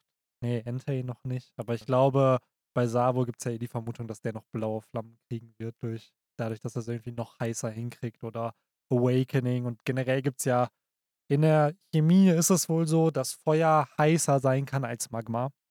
So, und die Vermutung ist halt, dass ist nicht ein Sabo. Plasma dann schon? Nee, nee, es ist halt, weil Feuer, Magma ist ja irgendwo auch Feuer. So, es ist ja klar Gestein, aber es hat ja eine gewisse Temperatur. Deswegen ist halt auch ein bisschen das ganze Ben- Sakazuki. Benjamin 2023. Magma ist ja auch irgendwie Feuer. Auf jeden Fall, worauf ich eigentlich hinaus will, auch wenn das jetzt mit dem Magma-Feuer, keine Ahnung. Auf jeden Fall, dass halt Sabo vielleicht so einen Angriff von Sakazuki überleben könnte in Zukunft durch das Awakening der Feuerfrucht und dass sein Feuer nochmal heißer wird. Und dass wir vielleicht nochmal so einen Moment kriegen und dass dann halt nichts passiert. Weil, man, let's be real, Sabo wird nicht sterben am Ende. So, weil Warum denn? Ja, Wie genau. kommst du aber, darauf? Ja, weil Leute darauf, weil, ey, du bist wie viele Leute wirklich diskutieren darüber, dass wir, bevor rauskam, dass Sabo mit dem vermeintlichen Mord an Cobra, war halt so, ja, es wird Marineford 2.0 geben. Es wird Impel Down 2.0 geben. Einfach weil es mit Die Vermutung war, er stand im Raum, ja, aber nicht, dass er stirbt. Doch, weil daneben, Okay. weil auch Ace gestorben ist. Victor, du weißt nicht, Ja, was so bei für uns, wir Internetforen haben ja es auch öfter gibt. mal von Rescue Arcs gesprochen. Ja, ne? aber nachdem gefühlt Okay. schon jeder Rescue Arc Okay. in One Piece gemacht wurde. So. Und das ist halt das Ding, ist doch klar, dass das Narrativ, gerade weil halt Part 2 der Story, also nach dem Timeskip, ja häufig Reverse stattfindet zu dem, was in Part 1 passiert ist. Sodass halt natürlich es Ruffy am Ende hinkriegen wird, Sabo in irgendeiner Art und Weise zu retten. Weil Wenn er ihn ja überhaupt bei retten muss. Wenn er, genau, Ja. wenn er ihn überhaupt retten muss. Was ich aber mir trotzdem wünschen würde, ist halt, dass Ruffy und Sabo oder auch Sabo alleine gegen Sakazuki antreten wird. Auch wenn ich nicht dran glaube, dass am Ende Sabo den Win kriegt, weil er halt nicht der Protagonist der Story einfach ist. da habe ich ja oft schon auch äh, entgegnet, so ich bin da überhaupt kein Fan von der Idee, weil ich finde, das braucht eigentlich niemand, außer halt Leuten, die Bock drauf haben. ja, es ist aber halt die Story braucht das halt nicht. braucht es nicht, aber es ist halt sehr Rache-. Rache ja, Brauchen unsere habe ich schon Protagonisten genau nicht. damals auch erwähnt. Es gibt zwei Charakter, die Ruffy wirklich hatet und das sind Blackbeard und Sakazuki. Es gibt Mhm. genügend Manga-Paneele, die genau das beweisen, wo Ruffy richtig wütend einfach ist, wenn über die geredet wird. Bei anderen Antagonisten sind die ihm egal. Der hört Namen und erinnert sich halt nicht dran. Aber bei den zwei erinnert er sich halt wirklich dran, weil beide für den Tod von Ace verantwortlich sind. Ruffy wird nicht den Weg von Rache nehmen, aber dass ein Kampf zwischen denen stattfinden kann, wenn ein, wenn die Marine sich mobilisiert, um gegen Strohhut Ruffy vorzugehen, dann kann ich mir schon durchaus vorstellen, dass ein Kampf zwischen dem Flottenadmiral, allein dieses, das ist halt wieder dieses Gruppierungsdenken. Flottenadmiral, der gegen den Piratenkönig oder zukünftigen König der Piraten. Ich weiß nicht, in einer Flotte, wo Fischmenschen den Menschen und die Menschen, die die Fischmenschen getötet haben, dann den Menschen vergeben haben und so weiter und so fort. wird Ruffy niemals einem Sakazuki vergeben. Also da, und du sagst es ja gerade, Fischer Tiger hat ja nicht den Menschen vergeben. ja, aber Aber es ist ist ja- kein, gestorben. kein Fischer. Aber es ist, es ist ja auch häufig in Stories. Ich finde, das ist halt, ich, find, Star Wars ist da so ein Paradebeispiel, wo sich ja häufig dann die Guten, so der bösen Seite so ein bisschen hingeben. Äh, manchmal ja komplett verfallen. Ja, maybe. Aber bei so einem Ruffy kann ich mir halt auch vorstellen, dass halt so dieses, ja, da muss ich jetzt gerade dieses Yu-Gi-Oh! Beispiel mit äh, Monster Cardo äh, bringen, wo äh, Yugi einfach immer weiter auf Weevil draufhaut und irgendwann halt äh, Thea, glaube ich, war es, einschreitet. So, das kann halt auch sein, dass dann da irgendwie Ruffy immer weiter drauf einschlägt und dann halt auch irgendwie so eine Nami halt sagt, ja, so einer bist du aber nicht, du bist besser als der. Ja, willst du etwa sagen, Ruffy muss das Siegel von Orikalkos aktivieren, um zu gewinnen? Und dann Vielleicht. ist er halt, ist er Vielleicht Orikalkos. Nee, aber dass halt Ruffy am Ende halt zeigt so, ja, ich muss dich jetzt halt hier nicht töten, äh, um irgendwie meine, meine Rache zu stillen, sondern, oder um Genugtuung zu bekommen, sondern ich besieg dich halt einfach und dann schauen wir mal, was mit dir passiert Ich oder so. entzieh dir einfach deine Teufelsfruchtfähigkeiten, damit du nie wieder jemandem Exakt. was Böses antun kannst. Exakt. Mhm. So, es gibt, glaube ich, echt auch da wieder viele, ja, andere Punkte. Zum Beispiel ist es ja bei hier, was ich gerade zitiert habe, bei Avatar ja genau dasselbe. Da hat ja Aang eigentlich gar keine Beziehung zu Osei in irgendeiner Art und Weise, außer, ja, ey, dass der Firelord und den muss ich halt besiegen, damit dieser Krieg vorbeigeht und trotzdem kommt es am Ende zu diesem Kampf. So, wo halt beide zwar auf den, den jeweiligen Titel des anderen besiegen müssen, weil Feuerlord, weil er der Avatar ist und der Avatar, weil er der Feuerlord ist, aber die haben sich vorher nie getroffen, die haben vorher nie gequatscht und dieser Kampf war das erste Mal, dass diese beiden aufeinander stoßen irgendwie. Und ich glaube halt auch, gerade bei diesem Makaino-Ding, auch wenn, klar, die Story sich eher um Blackbeard und Imu aufbaut, als wirklich zentrale Antagonisten am Ende von diesen letzten Arcs, glaube ich, dass ein Sakazuki trotzdem da irgendwie eine Rolle spielen wird und muss. Schade, wenn, vielleicht wenn er rausgeschrieben wird Genau, aber ich vorkommt. glaube halt auch in dieser Konstellation von Charakteren mit Sabo und Ruffy eben für vielleicht diese Closure, was jetzt Henry auch gerade gesagt hat, mit dem von, von Ace. Vielleicht, klar, es kommt zum Kampf, aber vielleicht muss er ihn gar nicht am Ende besiegen, weil er erkennt, ey, so, du bist jetzt gerade halt nicht mein Feind, so, obwohl du es eigentlich bist. So, also das wäre halt auch wieder so ein bisschen Growth für Ruffy als Charakter, ja. Ja. Ja, kommt halt drauf an, wie man Akainu halt auch sieht, ne? Und in welchem Kontext er wirklich einen Grund hätte, sich Ruffy in den Weg zu Naja, gut, wenn er den Befehl kriegt, hey, wir müssen jetzt Stroh Ruffy aufhalten, damit die Geheimnisse der Welt nicht offenbart werden. Da als Ja, also Sakazuki dann freut der Mann ja. sich doch, dass er endlich mal sein Büro verlassen Ja, guck, das, das sind halt nämlich so zwei Sichtweisen einfach so. Ich sehe das halt nicht so. Ich glaube halt nicht, dass der Bock hat, halt bis zuletzt den fünf Weisen die Schuhe zu lecken. Er ist nicht umsonst der rote Hund. Er ist nicht umsonst, wird er immer als deren Schoßhund und als der, der halt für sie alles tut, äh, dargestellt. Und so ein Hund wird sich irgendwann mal an seiner Kette losreißen und seinen Meister beißen. Ja, aber er will ja Aber trotzdem halt kämpfen und er will ja, also de- den Standpunkt verstehe ich voll, den du meinst. Im Endeffekt so dieses auf einer Charakterebene will er halt eigentlich nicht mehr den Charakteren dienen, denen er dienen will. Gehe ich gern mit, dass er sich davon lösen kann, deren Befehle nicht nachgeht, aber in Akainu repräsentiert er trotzdem absolute Gerechtigkeit. Der hasst die Piraterie wie alles. So, und Ruffy ist halt der, würde ich mal behaupten, am Ende der Story der größte Pirat, den es in Mhm. diesem Universum gibt. So, und ich glaube, den aufzuhalten in seiner Moralvorstellung als absolute Gerechtigkeit, dass das das Richtige ist, das zu tun, weil es kann nicht sein, dass dieser Mann existiert, ist ja dann doch meiner Meinung nach Grund genug, um gegen ihn vorzugehen. Und das ja trotzdem einhergehend damit, dass er sich von den Tenryubito losreißt. Vielleicht sagen die sogar, mach's nicht. Und er tut's dann.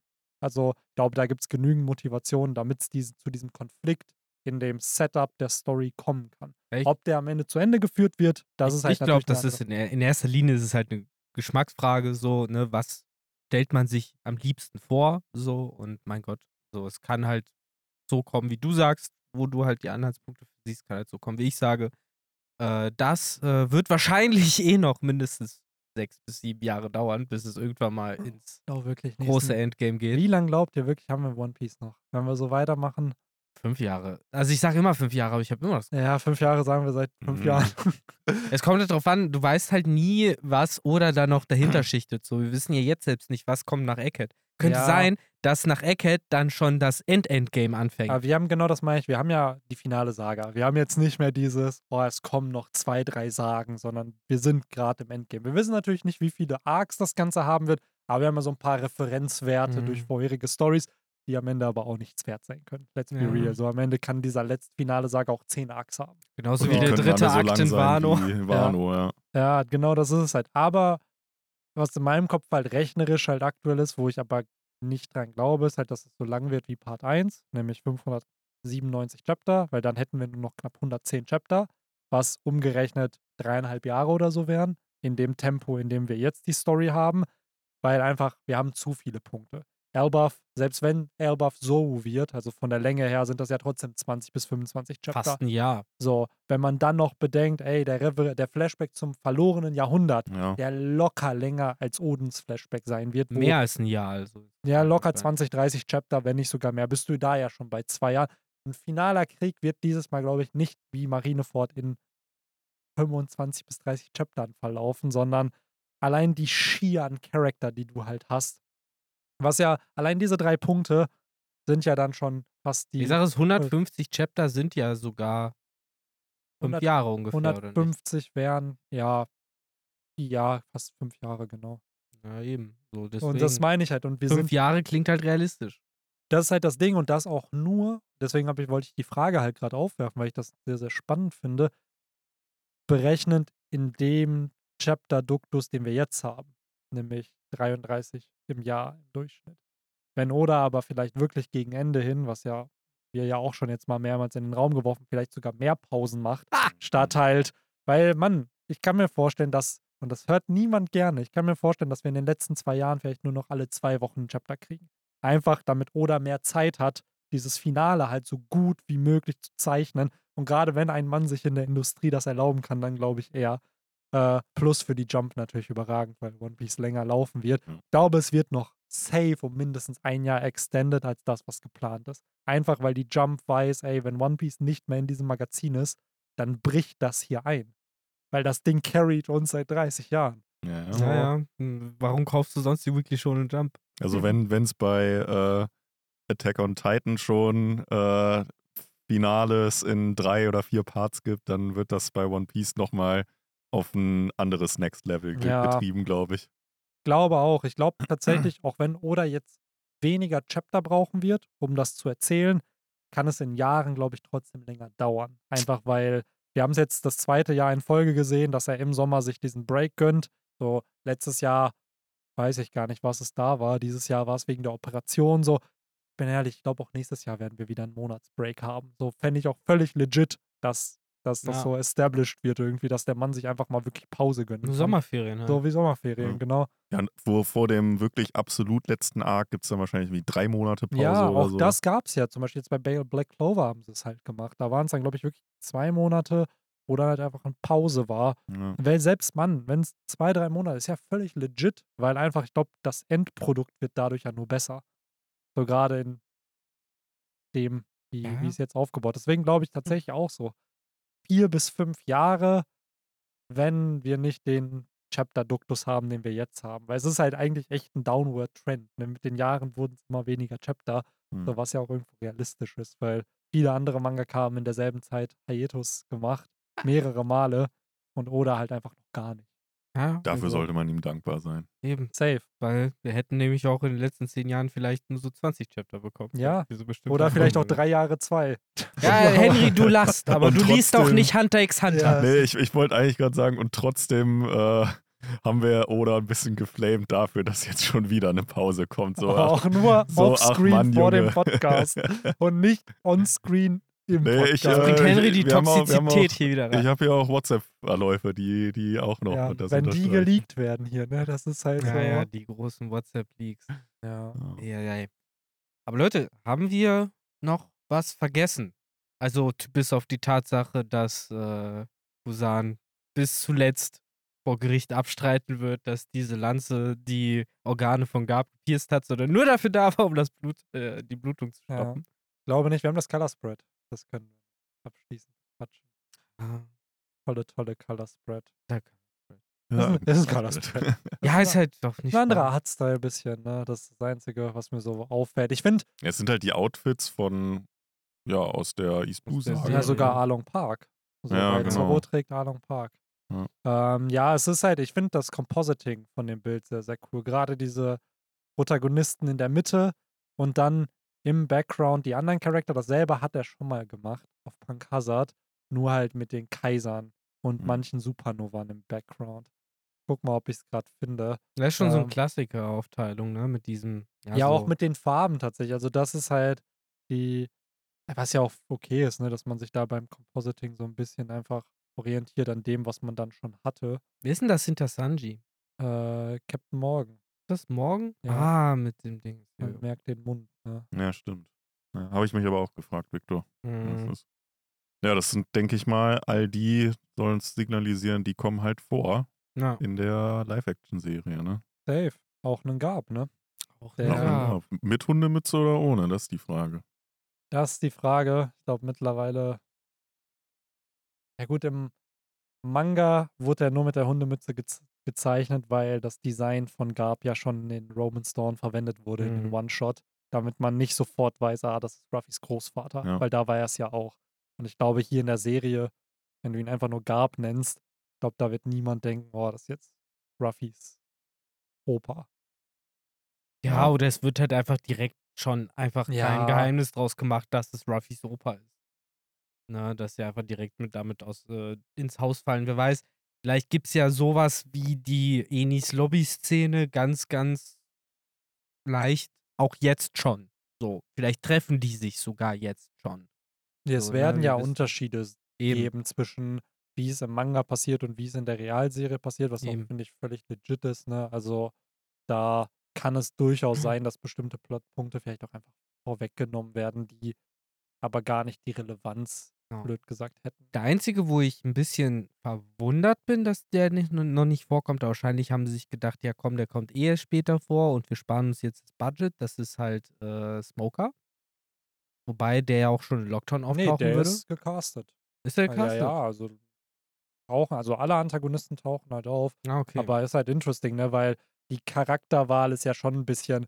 Wir haben einen Shanks, wir haben Combs, ist ja jetzt nicht nur Antagonisten. das ist halt eigentlich fast schon die ersten fünf Chapter. So, Ja, es also halt- ist halt schon interessant, ne, wen er hier gewählt hat, weil auch, wenn wir jetzt bei Compositing wieder sind, ne, weil äh, oben ist Morgan, dann Shanks, dann Corby, dann Buggy. Ja, morgen ist halt da, wo man eh nichts sieht. Ja, genau. weil der unwichtig ist. Genau, aber dann denke ich mir so, dann hätte er ja auch nicht sein können. Der wird ja da eingebaut. Da hättest du ja Smoker theoretisch Ja, reinschleusen der ist zu können. wichtig, um ihn dahin zu Aber packen. zum Beispiel so ein Don. Creek kommt halt gar nicht Nee, der davor, taucht ne? zum Beispiel Stimmt, gar nicht ist auf. gar nicht ne? erst drauf. Oder ne? Falken. Ah, Aber zum Beispiel, das da, meine ich halt. Du hättest ja, ja auch Antagonisten einfach nur zeichnen können. Das ist ja wirklich ein bunter Mix von Hauptcharakteren, Nebencharakteren und Wo Antagonisten. sind Johnny und Yosaku? Ja, wo da? sind die beiden Wahrscheinlich Goats? ist das so ein bisschen die, die Figuren, die am meisten Screentime in der Serie bekommen werden. So, wahrscheinlich können wir uns darauf her, also darauf vorbereiten. Captain Morgan wird eine Folge. ja, so, die die werden halt ja alle, es geht. ist ja wirklich die Der. Obelix. Aber wer weiß, ob Don Creek dann überhaupt vorkommt Ja, auf ja, der klar. Partie. Vielleicht ist halt der Konflikt ein anderer. Nee, nee, der, das, Hm. das wird ja schon das sein. So die, die Folgen sind ja klar. Ich glaube, Barati hat zwei Folgen, davon ist die zweite der Kampf gegen Don Creek halt und die Bande. Also ich, die Major Plot Points werden schon sein wie in der Serie, nur äh, wie in, im Manga und im Anime, nur halt so minor Plot Points wie wann trifft der Charakter den in welcher Szene oder wo treffen die sich, sind die Orte ein bisschen unterschiedlich. Also es ist jetzt nicht so, dass Jin der Antagonist zu sagen wird statt Don Creek. Also ich glaube, da würden sich, glaube ich, auch viele Fans einfach ein bisschen veräppelt fühlen.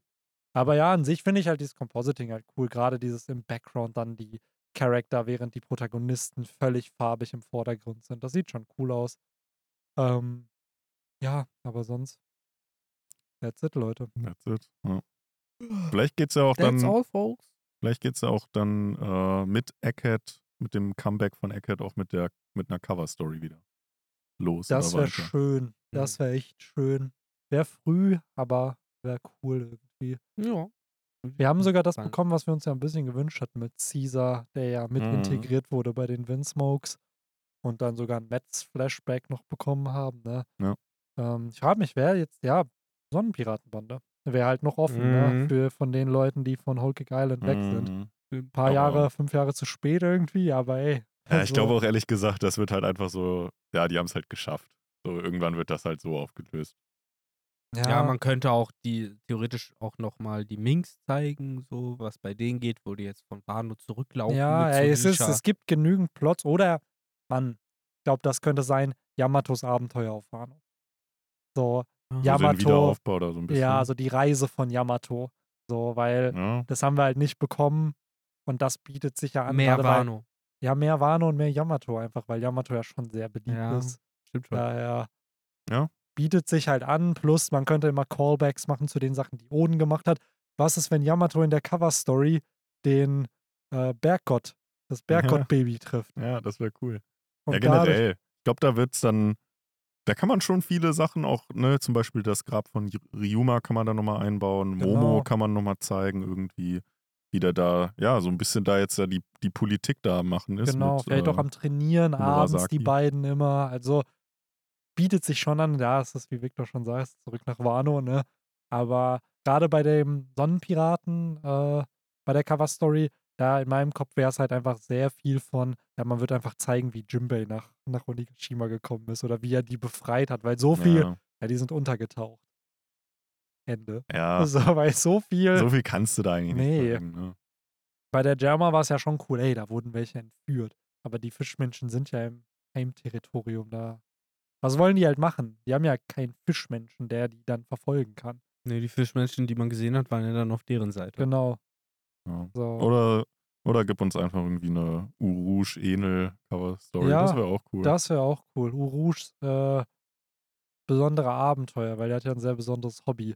Vielleicht einfach wie, wie der da dann Ja, oder, von oder macht Insel das, zu Insel geht. oder er macht das, was er am besten kann und wir kriegen nächste Cover Story mit Scratchman Apu und Folge 1 ist direkt, wie man sieht, wie er halt Basil Hawkins hinter sich herzieht, weil die natürlich beide irgendwie da lebendig rausgekommen Ja, Mhm. aber ich hoffe einfach, dass Scratchman Apu, weil Ruffy hat im Flashback von sich ein T-Shirt mit der 56 drauf, also wegen Gomu. Ja. Ich hoffe einfach, dass Scratchman Apu ein T-Shirt mit 31 drauf kriegt, dass man da da so ein bisschen, so, er halt der, weil er der 31er der ist. 31er der Story ist. Oh Mann. Ja, bei dem sehe ich dann aber sowas wie bei, wie bei Warpool, so eine Story. Wie der so, wie so ein armer Bettler, so um so ein paar Cent sich da irgendwie äh, einen zurechttrötet und dann irgendwann der krasse Brook 2.0 Ja. Superstar wird. Ja, man findet heraus, dass in Wirklichkeit die Leute da, die langarmen Dudes, die den da damals ausgenutzt haben, das sind eigentlich die Bros von Das waren Scratchman seine. Ja. Manager. Genau. Seine Leute, das war seine genau. Manager, bevor er Pirat wurde. Ja. Die kommen wieder zusammen Ja. dann. Hey, wegen, keine Ahnung, wegen Scratchman Up, wo haben wir unseren größten Act verloren und dann haben sie ja Brooke gefunden, Mhm. dem, Ja. dem sie Alle unsere Acts werden zu Piraten. Ja. Warum? Ja. Das ist schrecklich. Ja, Ach ja. aber ihr seht schon, es gibt genügend Potenzial für Cover-Stories und ganz ehrlich, wenn Oda keine Cover-Story macht, dann machen wir einfach Podcasts, wo wir uns unsere eigenen Ja. Cover-Stories ausdenken. Ihr könnt ja auch gerne mal in die Kommentare eure Ideen für Cover-Stories reinhauen. Ja.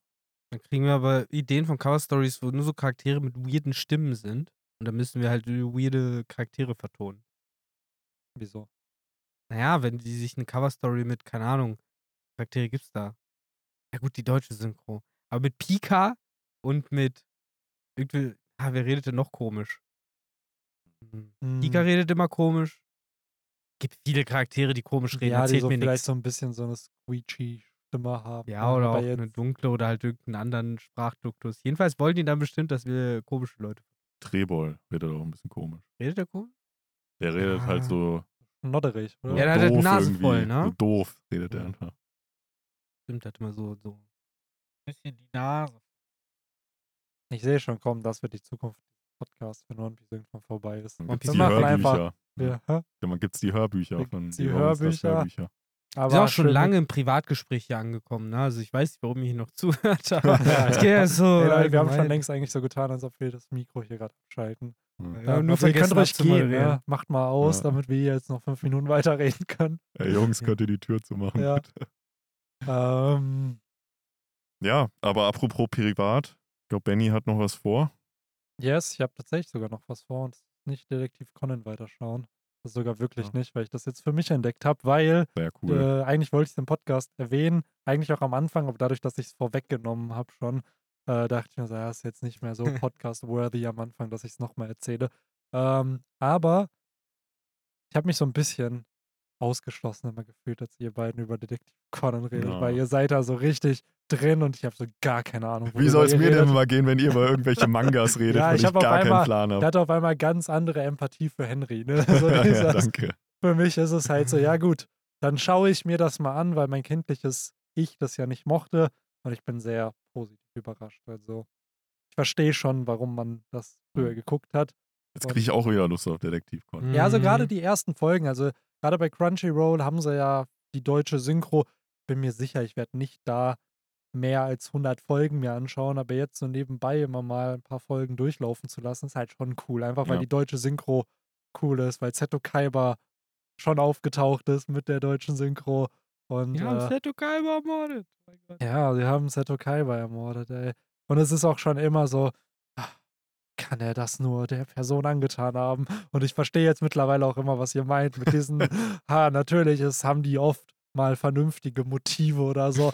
Ha, ich wollte, er hat mir meine Karriere weggenommen. Ja, ja. So. Ja, ja. Ich wollte in Wirklichkeit der erfolgreiche Buchautor sein und dann haben sie sogar mein Manuskript genommen und dann am letzten Tag haben sie sich für ihn entschieden und er hat mich sogar noch Er ausgelacht. hat mich sogar noch ausgelacht. Immer ausgelacht Ja. oder halt irgendwie so, oder mein Manuskript in den Boden geschmissen und getreten Ja. oder Ja. so. Ich musste mich Ja. dafür rächen irgendwie und Ja, deswegen habe ich über genau. Jahre hinweg diesen Plan gemacht. Meistens hat die Mutter dann noch Selbstmord deswegen begangen Ja, oder sowas. Aber Ja. das Krasse ist, bei dem einen Fall sehr, sehr gut gemacht mit, ha, können Sie ein paar Fotos von mir machen auf der Polaroid-Kamera? Und dann hat er das letztes Jahr auch gemacht, damit man denkt, dass die Fotos vom letzten Jahr auch die Fotos von diesem Jahr sind. Und dann haben sie ihn Mhm. nur überführt, weil auf seiner Hand äh, er halt so, so Bräunungsstreifen hatte, weil er auf dem einen Foto eine Uhr drauf hatte und auf dem anderen nicht. Ja, es sind Details. ganz, sind ganz häufig immer irgendwelche Flecken oder kleine Macken am Tisch oder irgendwie sowas. Weil, weil da, weil die Macken am Tisch kommen immer davon, weil da eine Angel, Ja, Anglerschnur genau. rübergezogen Sowas. Oder wie im Fall von so einem Chirurgen. Ha, ich wusste, dass sie Chirurg sind, weil sie so kleine Kerben in den Fingern haben Ja. von den, von den Faden, den sie benutzen. Also wurde. schon viel auf dieses, man beobachtet viel und ich finde es an sich cool, weil es werden einem, man rätselt halt immer mit. Man Mhm. weiß immer, es ist nicht die erste Person, die beschuldigt wird. Und alles, was Kogoro Mori nicht schlafend sagt, ist auch alles falsch. Weil es ist natürlich alles voller Anime- und Manga-Tropes. Warte auf die. Folge, wo ein für Kogoro Mori emotional anfassender Fall kommt. bei dem dann irgendwann dieser Moment kommt, wo Conan den Fall schon raus hat, dann mit seinem Ding schießen will, aber sich dann denkt, nein, warte. Er braucht das gerade und er kommt da selbst drauf. Weil natürlich gibt es dann immer wieder die Folgen, wo gezeigt wird, eigentlich hat er schon was drauf. Ja, aber das ist genau aber er das. ist halt dumm. Ja, stimmt. Und, und Conan präpariert das dann so, ne, dass er da darauf kommt. Ja, oder gibt ihm so ein bisschen Hilfe, aber Ja, lässt ja. ihn dann das auch wirklich alleine lösen und Ja. dann aber das feiere ich, weil ich finde, das ist das Sympathischste an dieser Serie, die Charakter. Er ist halt So. schon eine Family. Ja, es ist Ja. halt so, man, man erwartet immer, ah, natürlich kommt dann der Charakter da wieder rein, so, oder der andere. Und das finde ich halt schon irgendwie cool. Ja, die haben also, sehr sympathische, wiederauftauchende Ja. Charaktere. So eigentlich Mhm. findet man die alle cool, so auf die, die Weise. So niemand nervt. Ja, nee, auf Außer jeden die Fall. Kiddies. Die sind- Hey, Ja. nichts gegen Davis. Was ist das, Digimon? Ähm, ja, Aber es ist gut. halt auch da wieder. Man hört die Synchros immer ein bisschen raus. Ne? Man merkt so, ah ja, die Stimme kommt mir auch bekannt Mm. vor, aber ich kann es gerade nicht zuordnen. Manchmal kann man es zuordnen. Und äh, ja, macht auf jeden Fall Spaß. Keep euch updated hier. Und ich hoffe, Henry fängt auch mit Attack on Titan an. Dann kann auch er ein bisschen Ja, von seinen Erfahrungen teilen. Und dann haben wir hier einen kleinen, das äh, äh, Du, du musst mir leider doch die Ja, Zugangsdaten geben. kann ich gerne machen. Der Damit- Kollege, den ich eigentlich da im Blick hatte, der hat es leider nicht mehr. schade. Und dann versteht auch äh, Henry endlich, warum Eren Jäger. Ja. So, warum genau diese Betonung wichtig ist. Oder Ich alternativ halt auch einfach Eren! Eren! Ja. Weil immer Mikasa nach ihm ruft. Eren! Ja. Oh Gottes Willen. Ja, aber Leute, das war wieder ein romantischer Dämmerungspodcast. Wir wissen nicht, ob gerade die Dämmerung schon eingetroffen ist. Wahrscheinlich schon, weil wir hier in diesem Keller sitzen. Aber das ist uns egal, genau. Ja. 24-7 im Keller. Ja, das ist es halt. Hier Wir wird jetzt schon der nächste. Podcast. Oda hat schon das Manuskript rübergeschickt. Hier besprechen wir Genau. jetzt schon Chapter 1089. Und für die Leute aus der äh, Zukunft, die äh, werden es vielleicht jetzt schon hören. 1089, ziemlich cool auf Egghead, was da passiert. Auf euch vertrauen wir. Ihr seid die Zukunft. Ja, so Genau. wie die In Marine. Uh, unser Vertrauen. Guck mal, Sehr, was sehr für, schön. was für, was für, wie, wie hat Victor früher mal gesagt, den Sack zumachen. Genau, ich wollte gerade sagen, besser kann es jetzt nicht enden. Ja, besser also. kann es nicht enden. Deswegen, bis nächste Woche. Haut rein. Ciao, ciao. Ciao, ciao. Ciao.